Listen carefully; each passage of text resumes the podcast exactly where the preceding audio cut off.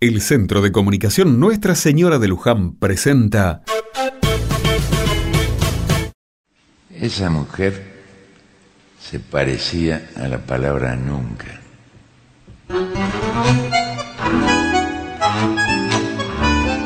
Otra mirada.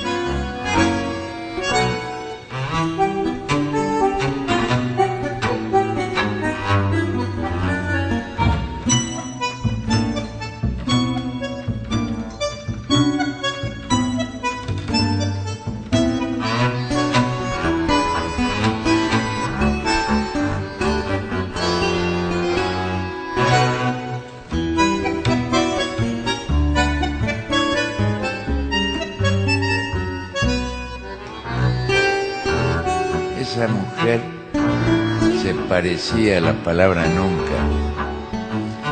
Desde la nuca le subía un encanto particular, una especie de olvido donde guardar los ojos. Esa mujer se me instalaba en el costado izquierdo. Atención, atención. Yo gritaba atención, pero ella invadía como el amor como la noche. Las últimas señales que hice para el otoño se acostaron tranquilas bajo el oleaje de sus manos. Dentro de mí estallaron ruidos secos, caían a pedazos la furia, la tristeza. La señora llovía dulcemente sobre mis huesos parados en la soledad. Cuando se fue, yo tiritaba como un condenado. Con un cuchillo brusco me maté. Voy a pasar toda la muerte tendido con su nombre. Él moverá mi boca por la última vez.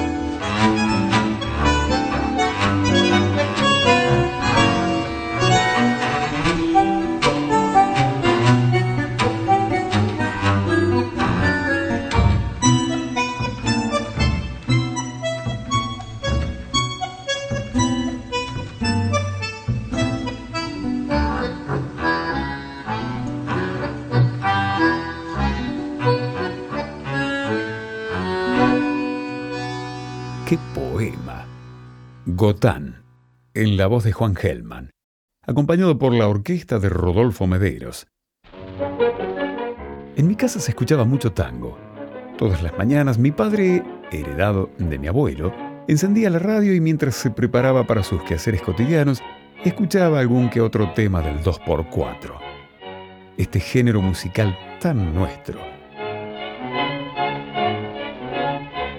Un día como hoy, pero de 1951, fallecía el compositor Homero Mansi. Había nacido en Añatuya, Santiago del Estero, en 1907 y además de ser hombre de tango también fue poeta, político, guionista, periodista y director de cine. Autor de Malena, Milonga Sentimental, Romance de Barrio y Sur, entre otros tangos, tiene un lugar en nuestra identidad popular. Y ya que estamos hablando de identidad, de tangos y de poemas, queremos recordar también a Juan Gelman, poeta argentino quien naciera un día como hoy pero en 1930. Su pluma habla de amor, de muerte, de exilio y de pérdidas. Varios galardones a lo largo de su carrera lo convirtieron en el poeta más importante de su generación.